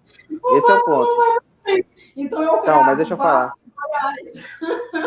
mas deixa eu falar. Eu tava, eu tava falando, é, aquela hora que eu falei o seguinte: o Bahia me surpreendeu bastante contra o Atlético. Jogou muito bem, fez uma, é, teve uma postura bastante assim, é, um pouco defensiva, mas soube sair no contra-ataque, criou chances, fez um jogo bem duro com o Atlético. Então, assim, é, eu ia concluir, né? Eu acho que o, que o, que o Cano e o Benítez pode fazer a diferença, mas o Bahia me surpreendeu bastante, cara. Eu vi um time ali que, que realmente está mais, parece que está mais preparado para poder não cair. Eu não sei se, se, se alguém já falou isso, mas parece que o Bahia realmente ele tem um time mais mais encorpado, não sei. O, o time do Vasco ele não sei, ele é muito irregular também, né? Apesar de que o tá Atlético também. Pra cair, Ricardinho, tá pedindo para cair. É? Você olha ali os, hoje a saída do Vasco, perdão, Ricardinho, a saída do Vasco de campo, dos jogadores do Vasco, todo mundo ali abatido, o Abel Braga abraçando o Pikachu, dando uma força ali. Os caras, você vê o Thales Magno jogar, minha nossa, sem ânimo nenhum. É olhar para o Luan no Corinthians e olhar para o Thales Magno no Vasco. Ou seja, ou o Luxemburgo precisa fazer algo muito, muito, muito sério até o próximo jogo, ou esse time tá lá, junto com Botafogo, Curitiba e Goiás. Então, é, como, é, pelo, pelo, pelo que eu vi do Bahia, então eu acho que o Bahia está mais preparado, realmente está mais preparado, pelo que eu vi contra o Atlético. Apesar que o Atlético também chegou, pegou o Vasco lá no, no, no, no lá em São Januário e perdeu para o Vasco. Mas o Atlético, eu nunca vi coisa igual. Pegar time de time da, da zona do rebaixamento, pegar time lutando para não cair, você pode, você pode decretar derrota. Inclusive, é, eles falaram, né? Até onde o Atlético tinha chance de título, falaram: ah, o Atlético tem um caminho mais fácil. É, eu vou falar, visão como torcedor, já que eu me assumi atleticano aqui. Cara, a gente vê, a gente é atleticano, a gente vê lá. Se a gente vê o Flamengo, o Grêmio, o Palmeiras e o Inter, essa sequência do Atlético, a gente fala, pô, tem chance. Aí você põe lá Goiás, põe lá é, o, o Bahia, que não ganha do Bahia de jeito nenhum. Põe lá esse time que tá lutando para não cair, você pode saber. Agora ficou difícil. Porque o Atlético é um negócio reverso, cara. Eu não sei o que, é que acontece. O Atlético pegou o time que tá lutando para não cair, o time que tá na parte de baixo da tabela, ele, ele vai acabar vacilando. E foi o que aconteceu. O Atlético pegou a, a, tabela mais fácil e acabou vacilando, cara. É o que dizem. Eles falaram até do São Paulo, a Mari pode estar confirmando aí. É o time Robin Hood, né? Ele rouba dos ricos. Opa! Como é? essa pobres. é nova para mim. Time Robin Hood. Essa, não? Explica, explica pra gente aí. Ele pega ponto do, dos ricos, né? Do pessoal que tá com muito ponto, e dá para os pobres, que tem poucos pontos. Então, assim, o Atlético. Não, não, não, não. Palmas. Ele palmas, foi um time Hood. Não, é, que analogia, que, que. incrível, incrível. Felizmente. É, é a verdade. O São Paulo também foi taxado de time Robin Hood. Então, assim. É igual eu falei, cara. Se pegou time que tá lutando pra, pelo título, você pode saber, vai, tem chance de ganhar. Se pegou time que vai lutar para não, não cair, aí fica difícil. Então, assim, apesar disso tudo, o Atlético sempre se complicar com esses times, eu realmente eu vejo também o Bahia mais sei lá, com mais cabeça, mais, mais preparado é, para escapar desse abaixamento. Mas, assim, é, tudo pode acontecer, cara. O futebol é muito louco, mas a tendência é que o Vasco é, morra abraçado mesmo com, com o Goiás. E, Juliane, eu... é, só, deixa eu só completar aqui. É... Não, tá legal, tá legal esse debate aí. Eu só queria falar que eu uhum. acho que eu, eu, entendo um pouco essa sua esse seu desejo do Vasco ficar por conta da camisa, né? O preto e o branco, talvez isso assemelhe um pouquinho a, a, aquilo que seus olhos é agradável ver, né? Por conta de um, um tal time que você né, se familiariza tanto. Mas tudo bem, o, o debate está incrível aqui, ó, a audiência está crescendo aqui, ó. Não, mas eu estou falando da, é, da é, nossa, eu ia falar da nossa transmissão, né? Palmeiras, que ela também estava na transmissão comigo. É, ela era repórter, no caso, então foi minha estreia, a Juliane estava lá, e nem, nem falei, né? Boas-vindas aí ao programa, o programa está quase no fim, mas só pude falar agora, e é isso aí. Segue líder é assim mesmo, gente. O pessoal se compromete aqui. E o pessoal. A Juliane é, tá indo embora e o Ricardo qual... falando bem-vinda, gente. De, deixa, deixa, deixa eu só falar, é mas eu tive a oportunidade agora. De, deixa eu só falar, deixa eu só falar. Deixa eu só falar aqui. Aqui todo mundo já falou o time que torce. A gente tem, tem esse costume aqui. Você vai falar ou não vai? Eu vou ficar em cima do muro. Essa é boa, hein, gente? Eu soltei a. Epa, epa, de novo. Vocês querem me comprometer. Olha, Hoje, Dani, ninguém obriga nada aqui, não, viu? Não, Hoje ele que chegou a gente tem um costume, falar, ninguém não. falou nada, não. Não, a gente tem um costume. A gente tem um costume, não disse que é obrigado. Ninguém me obrigou a fazer. Eu fiz hoje porque eu eu falei, ah, não, tem que falar que tem Por exemplo, o Matheus, ninguém sabe o time é. do Matheus aqui no programa. O Matheus nunca revelou para quem ele torce, né? Não, eu acho que você falou. Você falou, você falou. Não, Matheus. Você falou na primeira falou, transmissão. Não. Você falou, aqui Matheus também você falou. Aqui eu nunca falei. Uma, não, mas não saiu da boca do Matheus, saiu na boca do Lucas. Eu lembro disso. Eu primeira, falei? Pega a primeira não, transmissão. Não, não, não. Falou. Não, não, não, ninguém sabe. Vamos chamar o VAR até, e depois até, a gente vê. Até peço, até peço aí para que eu... deixem nos comentários para que time que eu torço. Mas Vamos chamar o VAR, a gente chama o VAR e tenta ver depois que, que, qual é o time dele. Deixa eu só ler aqui a mensagem aqui do, do Enio. Ele falou, vai Lucão Mas, aqui. Pra mim. você vai falar ou não vai? Eu vou deixar para a próxima vez que vocês me Isso. convidarem. Espero voltar. Muito bem, muito bem. Não, não se compromete assim, não. Mantém, mantém essa linha né, de trazer a notícia, deixar seu clube. É... Deixa eu só ler aqui a mensagem aqui. O, o Enio mandou mensagem aqui, falou sobre o pênalti que foi ridículo, ainda mais com a revisão do VAR, escandaloso. Abraço, Enio Ricanelo. Daqui a pouco a gente vai estar junto na transmissão de Grêmio São Paulo. E a Sara mandou aqui falando que a fama desse programa é de zicar mesmo. A fama de zica desse programa é, Sara, é para você ver, né? Como a gente tem essa fama aí.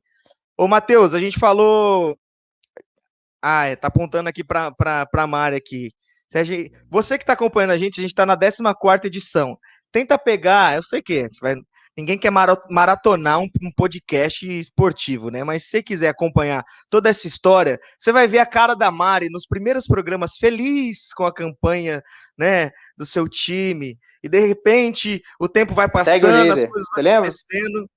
E aí a gente chega nesse cenário hoje, né? Você vê que direto ela tá caindo aqui da transmissão, depois volta. Isso reflete aquilo que tá acontecendo, né? Nesse. Quer falar alguma coisa, Mari? Pra gente não ser injusto, você tem a oportunidade de falar aí. Ah, acho que. Ah, falar o quê, né? O time tá uma porcaria, né? Então, não tem muito o que eu falar. Só posso falar que toda a minha alegria foi sugada pelo meu queridíssimo time, né? Já que caiu. Hoje, só no programa, eu caí todas as posições que o São Paulo caiu também. Então. É, né? A gente tá demais hoje. A gente tá demais. O Ricardo fala sobre o time Robin Hood. Agora a, a Mari fala que ela, todas as vezes que ela caiu da transmissão, representa todas as vezes que seu time caiu na tabela. Isso é, para você ver, a gente tem uma sintonia assim. Tudo é pensado, uhum. gente. Na verdade, a gente tem uma reunião antes. A gente é tudo ator, gente. É tudo ator. chegar aqui e falar tudo Nós isso. Somos entendeu? atores. É. Fala, Matheus. Você combinado. queria falar sobre quem vai cair ou não? Olha, eu acho que eu vou Zica contra aí, todo mundo aí. É, quatro times. Ó, Detalhe importante: quatro times verdes, quatro verdões, subiram da Série B para a Série A. O Goiás vem algumas partidas desencantando aos olhos da sua torcida. Então eu vou dizer que Vasco e Bahia caem e o Goiás se mantém nessa Série A. Apenas isso. Boa, cravou então. Vasco e Bahia para ele vão, vão, vão cair. E, então ele, ele, quer dizer o quê? Que ano que vem vai ser um campeonato com muitos times da cor verde aí, né? É, para o desespero de alguns torcedores Fitness, aí. Né? Vegano, vegano. E a Isso, Série B vai, vai pegar fogo, hein? É, Série B vai ser uma Série B de luxo, viu, gente? Se, se isso acontecer que o, que o Matheus falou, Vasco, Bahia, Coritiba, Botafogo, Cruzeiro, Guarani, a gente vai. Olha quantos campeões Mais brasileiros. Campeão brasileiro que a Série A. Exatamente.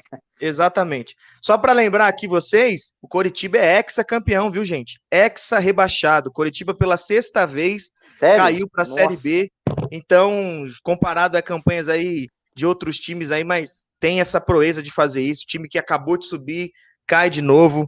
É, é, é triste porque eu gosto muito do Couto Pereira, é um estádio para mim que eu acho muito bonito. Então, ver jogos sendo mandados lá, eu acho muito legal. Na verdade, muitos times ali de Santa Catarina, do Paraná, eu acho legal ter, ter, ter representantes ali. A gente vai ter a Chapecoense de volta, mas, por exemplo, o Paraná caiu para a Série C, então, assim, é uma fase pouco, pouco difícil aí do, do, dos times ali do Sul. A gente tem sempre os representantes ali de Internacional e Grêmio. Lembrando que o Brusque subiu da C para B, então sempre essa jogada. Um ponto positivo em tudo que a gente está falando em relação às regiões do Brasil é o futebol do Nordeste que está conseguindo permanecer firme ali na Série A. Então, parabéns para Fortaleza, para Ceará. O esporte está lutando para permanecer, o Bahia também, mas principalmente para esses dois times do Ceará aí, que já estão aí há, há duas ou três temporadas aí permanecendo na Série A e combatendo e disputando contra os times grandes aí, né? E, então, assim, é, destaques de, de, de, times que acabam acontecendo numa temporada, acabam sendo contratados para times grandes na próxima. O, o exemplo era o Thiago Galhardo, que estava no Ceará na última temporada e de repente chega no Internacional e esse destaque. O Vina agora também, destaque no Ceará, pode pintar em alguma grande equipe aí, está sendo sondado pelo Corinthians e tudo. Então, parabéns para essas equipes aí que acabam chegando. É, sem contar o Bragantino, né? Que é essa surpresa do segundo turno, né? Que está ganhando de todo mundo aí, fazendo um, um campeonato muito bom. Mas vamos com calma, vamos esperar. Nesse meio de semana a gente vai ter uns jogos atrasados que vão estar sendo disputados. Então a gente tem é, a gente tem Corinthians e Santos na quarta-feira. A gente vai ter Palmeiras e São Paulo na sexta-feira, se eu não me engano. É isso, Mari? Exatamente, o jogo um jogo atrasado, já que o Palmeiras viajou para disputar o Mundial, então sexta-feira tem São Paulo e Palmeiras. Exatamente. Então a gente tem para para atualizar aqui, vamos, vamos, vamos, vamos recapitular aqui para você estar tá bem atualizado aqui sobre tudo o que aconteceu. Tivemos os jogos de ontem para hoje, então a gente teve Atlético Mineiro e Bahia, empate em 1 a 1 muito ruim para o Atlético, acabou empatando. A gente teve Goiás e Botafogo. Se o Botafogo precisava de um pouquinho mais de terra dentro do seu, né, do seu túmulo ali, o Goiás foi lá, pegou a, a paz, jogou mais. Botafogo, se eu não me engano, ganhou uma partida só no segundo turno. É uma das piores é a pior campanha já da história do Botafogo e está entre as seis piores do Campeonato Brasileiro de, de pontos corridos. É muito difícil aí, a gente tem que aguardar para ver como o Botafogo vai se reerguer dessa situação. Santos ganhou do Coritiba, voltou a reencontrar a vitória, importantíssima para tentar vencer na é, para tentar classificar para Libertadores. A gente teve aqui, deixa eu compartilhar com vocês, mais fácil, né? Tá na tela aqui isso. Flamengo e Corinthians hoje pela tarde, às 4 horas da tarde, 2 a 1 vitória do Flamengo. Corinthians aí amargando um longo je jejum contra a equipe do Flamengo aí, é, não consegue vencer a equipe flamenguista. O Vasco perdeu de 2 a 0 para o Internacional. E está acontecendo agora Atlético Paranaense e Atlético Goianiense, o duelo dos, duelo dos Atléticos aí 0 a 0 não é bom para nenhum dos dois que querem né, essa possível oitava vaga aí para Libertadores. Palmeiras passando o carro para Fortaleza, incrível, voltou de viagem, cansado, é, e tá ganhando de 3 a 0 só no primeiro tempo aí do Fortaleza. Daqui a pouco, 8 e meia, a gente tem Grêmio e São Paulo, um jogo interessante de se assistir, porque o Grêmio daqui a pouco tem a disputa pro, da, da final da Copa do Brasil, mas ainda não pode tirar o pé da, da do Campeonato Brasileiro, então é um jogo importante para o Grêmio e para o São Paulo também, dependendo do que aconteça, o São Paulo pode já garantir essa vaga direta aí para Libertadores aí. Ceará e Fluminense amanhã às seis da tarde e, a, e à noite a gente tem Esporte e Bragantino. Isso fecha a 36 rodada. Aí os jogos que estão atrasados. Olha só que loucura que vai acontecer com o Palmeiras. Palmeiras vai estar tá, tá jogando hoje contra o Fortaleza. A gente falou de Santos e Corinthians, quarta, sete da noite. Na quarta, sete e meia, Coritiba e Palmeiras. O Palmeiras viaja lá no Paraná volta e na sexta, nove e meia, joga contra o São Paulo. E no domingo, o Palmeiras joga de novo contra o Atlético Goianiense. Resumindo, todo aquele protocolo de 64 horas do jogador, não sei o que, não existe. Porque o cara chega é, em, em, poucas horas aí, em menos quase de dois dias, já tá jogando uma partida do Campeonato Brasileiro. Mas o Lucas. É, diz lá. Rapidinho, deixa eu só falar aqui. É, mas a Judene, ela falou na transmissão do, jogo do Palmeiras, a gente fala assim, ah, tem dois jogos, descansa, mas pelo que eu me lembro, ela falou que o Al jogou é, duas partidas, tinha duas partidas seguidas para jogar, cara. Então, assim, é, o futebol brasileiro realmente é apertado, mas por incrível que pareça, tem lugares que são piores ainda em questão de calendário, cara. Isso aí a Judene vai poder estar tá falando melhor aí.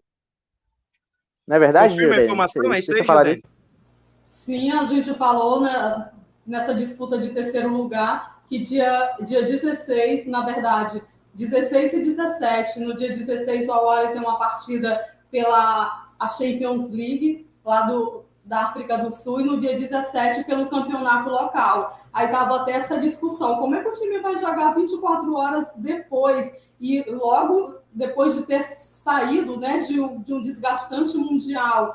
E tem jogos aí, uma sequência pesadíssima para o Awali. Ou seja, os, a gente estava discutindo muito essa questão de calendário. Na África do Sul, no Egito, também rola muito isso. É muito questionado e o Palmeiras, essa, você falou bem sobre essa questão de protocolo aí, foi por água abaixo, né? Não se pensa em saúde nesse momento, se pensa em lucros aí para esse show business e o, o jogador deve ser uma máquina, né? Deve pensar como um robô, como uma máquina, não pode nem, nem piscar em nenhum momento, porque sentir dor na ponta da unha, jamais. Você vai para o jogo, filho. É, de qualquer forma, de qualquer forma, independente se é aqui na África, na Europa, no, no na, é, o jogador precisa ter esse tempo, né, gente, para poder se recuperar. Aí a gente não está falando de pelada, né, onde a gente pode jogar todo dia. É, é atleta de alto rendimento, né? né? Exatamente, alto nível. Então é, é só um ajuste, né, no, no, nos calendários, é, é, tentar rever essas situações aí. Bom, é, só para concluir aqui os jogos, né? Aí vai ter São Paulo e Palmeiras na sexta-feira. E já no próximo final de semana já vai estar tá tudo certo as duas últimas rodadas, começando no sábado, é, Coritiba e Ceará, Fortaleza e Bahia, Esporte e Atlético Mineiro, Corinthians e Vasco, Flamengo Internacional, Santos e Fluminense, Grêmio Atlético Paranaense, Goiás e Bragantino, Palmeiras e Atlético Goianiense, Botafogo e São Paulo. E o fim do campeonato termina numa quinta-feira, tá? Então, para você ficar atualizado aí, quinta-feira se decide tudo. Numa quinta-feira, dia 25 de fevereiro, é isso mesmo. Não vai ser quarta-noite, não vai ter prova do líder, vai ter futebol na Globo, tá, gente? Então vocês vão estar assistindo futebol. Eh, eles vão provavelmente. Olha só, hein, eu sou um cara visionário. Eles vão antecipar a prova para quarta para ter o futebol na quinta. Fala, Matheus. Até por isso que a Sara entra hoje, viu? Para poder dar tempo de fazer a prova do líder. Só, só queria destacar isso. Exatamente. E aqui, gente. E aqui, gente, para quem não sabe, a Sara vai entrar para poder tirar a Carol Conká da casa e vai salvar o Brasil, gente. Vamos, vamos focar em futebol, yeah, senão o então, Ricardo. Não, mas isso aí é importante. Eu vou tirar você do Isso é importante. É melhor continuar. É importante o, Ricardo, o Ricardo, gente, o Ricardo, ele tem, ele tem camiseta do Big Brother, tem boné, ah, ele tem faixa escrito Thiago, 100% Thiago Life. Então, assim, se a gente ah, começar a entrar em Big Brother, a gente não vai ter mais nada hoje, porque só foi um detalhe só. A Sara vai entrar no BBB e a gente vai torcer para ela. Pra tirar tá? Carol com K. Isso, aí tá, tá certo, tá registrado aí.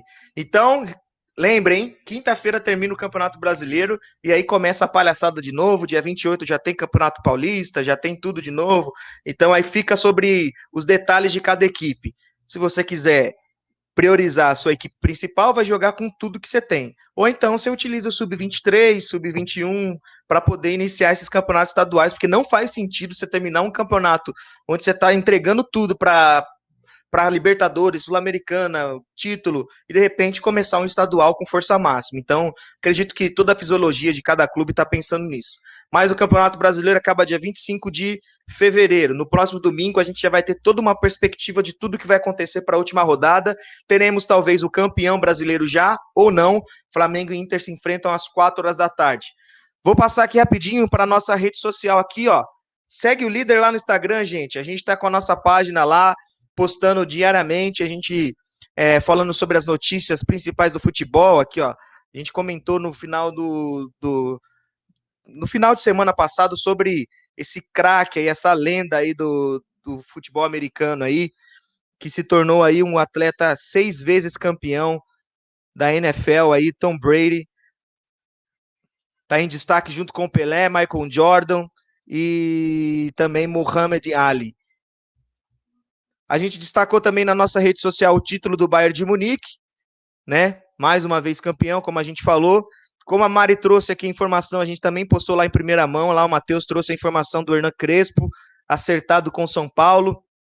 A contratação de Alexandre Pato no Orlando City, vai estar tá jogando na Liga dos Estados Unidos, né? Vai estar tá, vai estar tá disputando lá. Tem muito brasileiro, muito sul-americano jogando lá, então o Pato vai estar jogando nos Estados Unidos. Trouxemos também é, a camisa nova do Tigres, né? Teve até pedido de, de presente dessa camisa, camisa lá no nosso grupo. Teve também uma declaração do Tony Cross falando sobre o Stephen Curry, dizendo que ele é o melhor da NBA. Pronto, é isso. Então tá aí o que ele disse aí. That is it. Ele disse exatamente isso que você tá lendo aí. Para ele não tem discussão. E ontem a gente falou sobre esse dia importante aí, sobre o Dia Mundial do Rádio. A gente homenageou todos os profissionais que trabalham com isso. Eu escrevi um texto lá. E hoje a gente trouxe a nossa postagem sobre o programa que aconteceu e acabou. Acabou porque a gente vai estar tá dando tchau para todos vocês. Valeu demais a nossa participação aqui. É, vou começar pela nossa participação especial e já dizer que você é muito bem-vinda, Gil, numa próxima oportunidade aqui. Muito legal ter a sua participação. Te colocaram na parede, mas não se sinta pressionada, tá? É muito bom ter você com a gente. Obrigado e até a próxima, viu? Eu agradeço demais, Lucas, o convite. Muito obrigada a você, a Mari Prado, Matheus Salchione, Ricardinho, obrigado. Sara, chegando aí no BBB, divide o prêmio com a gente, viu? E a todos os ouvintes aqui do Segue o Líder, um beijo e me convidem, quero voltar sempre. Já está convidada, já está refeito o convite. A Sara está aqui ainda com a gente. Vou colocar ela na tela. Olha lá, ela está arrumando a mala, está se preparando para entrar na casa. Sara, como é que está essa expectativa e o coração para entrar na casa mais vigiada do Brasil, Sara? Expectativa mil, quero ser uma ótima jogadora, porque joga e joga, entende? Esse é o objetivo. e representar o Segue o Líder, entende? Todo domingo não importa o paredão, e sim o Segue o Líder, vou fazer propaganda de dentro da casa. Boa, Sara. Fica a Sara, viu, gente? A Sara até a final tá, tá representando a gente. A Sara, é, nessa correria toda aí, conseguiu participar do programa. Ô, Mari, obrigado também por participar aí com a gente aí. É, desculpa os meus amigos aí, tá? Não tem nada a ver com isso. Eles estão me zoando aí. Tá? Eu tento ainda segurar a zoeira aí, mas faz parte. Obrigado e até a próxima. Eu que agradeço. Eu queria ressaltar que eu nunca ziquei ninguém na minha vida é uma fama que me colocaram, eu não sei porquê. Nunca, jamais fiz isso. Mas agradecer demais aí a vocês e pedir uma hashtag Fica Sara para ela ganhar esse BBB 21, que sei que ela vai compartilhar esse prêmio aí com o Segue o Líder. Então, hashtag Fica Sara, muito obrigada e até o próximo programa. Valeu, tá vendo, né? Todo mundo aqui é, a favor dessa permanência da Sara na casa. Nem entrou, mas a gente já tá colocando ela no paredão, tá quase saindo, tadinha. Mas a gente é torcida Team Sara aqui. Valeu, Ricardo, também pela sua participação, por defender suas teses, trazer aí um, né, o time Robin Hood que ninguém conhecia, aprendeu com você hoje. Valeu, Ricardo. É isso aí, o segue o líder também é cultura, né? Então a gente aprende a cada dia aqui. Então é o seguinte, é... hashtag fica Sara e sai com K entendeu, gente? A Sara vai entrar, vai substituir, entendeu? A, a Carol Conkai vai salvar o Brasil. Então é essa a mensagem que eu deixo aqui no final. Eu queria agradecer a, a Gildene, a todos que participaram aí, né, novamente. É, foi muito bom participar hoje. Acho que foi um programa bem leve, assim, né? Bem descontraído. É, não costuma ser tão descontraído assim. Acho que esse programa foi um pouco fora da curva. E é legal que seja assim também, cara. Acho divertido, acho interessante a gente debater com humor também. Quando tiver que falar sério, vamos falar sério. Mas eu gostei muito e é isso aí, gente. Cada dia mais é, o Segue o Líder fica mais forte e é isso aí. Domingo que vem a gente está de volta de novo. É isso aí. Curta, compartilha e é isso aí. Segue o líder. É isso aí. Ativa o sininho. É isso aí. É... Você viu aí, né? Na mensagem do Ricardo, ele falou que a, que a Sara vai entrar para tirar a Carol Conká e salvar o Brasil. A gente depende da Sara para salvar o, o, Brasil, gente. A gente depende dela. Então, Sara, por favor, salve o Brasil. É... Matheus Falchione, obrigado pela sua participação. Você que hoje teve só administrando aí nos bastidores, só olhando toda o fogo no parquinho acontecendo aqui. Valeu, amigo. Ah, é bom, né? Sentir um pouco na, tele, na pele do telespectador aí, só dando aquela risada, aquela divertida ali com os debates que tivemos hoje. O Ricardo trazendo essa do time Robin Hood aí, que para mim foi sensacional. É, agradecer a Gildene por ter aceitado o nosso convite. É, seja muito bem-vinda mais uma vez e fique à disposição, né? Fique à vontade para voltar quando quiser. Agradecer também ao Ricardo, a Mari, a Sara e a você, Lucas, por este programa sensacional. Agradecer a todo mundo que acompanhou. É isso aí, galera, e nos vemos no próximo domingo com o Segue o Líder. Valeu, minha gente. Eu agradeço todos vocês, todos hoje reunidos aqui. Primeira vez que a gente está aqui, né? Todo mundo com esses quadradinhos aqui, representando aqui, seis pessoas aqui. É, Gildene, não se sinta, né? É, foi um programa leve, mas a gente também, nos próximos, consegue ter essa leveza também. Porque, como o Ricardo falou, parece que a gente briga todo o programa, né? Porque foi o programa mais leve que a gente teve, foi o programa eu, mais tranquilo. algo assim no ar, eu senti. Você viu, né? Você viu? Na verdade, se a gente vai ter um dia aqui que a gente vai fazer uma simulação do paredão segue o líder, para ver quem, quem vai ser eliminado do nosso programa. Tá? Já que a gente está nessa onda de BBB, já que o Ricardo está falando da Carol Conká, a gente vai também votar aqui Tá bom? Então a gente vai, vai, vai chegar nesse nível aqui. Aguardem, meus amigos. Você que gosta aí desses reality shows aí que você tem que votar para tirar da, da, da, casa, a gente vai votar para para tomar um cartão vermelho no programa, tá? Porque se tirar também é muita coisa aí, aí é demais. Valeu todo mundo. Desculpa a zoeira que a gente teve aqui, mas é bom a gente levar a vida assim, que a gente leve a vida dessa forma num, em tempos de muita pressão, de muita loucura. A gente tem que sorrir um pouco. Então foi muito legal hoje mesmo. Espero que você tenha um ótimo domingo, uma ótima semana. Até o próximo programa, com talvez novidades aí em relação ao título brasileiro e rebaixamento também. Abraço a todos, até a próxima. Segue o líder. Valeu!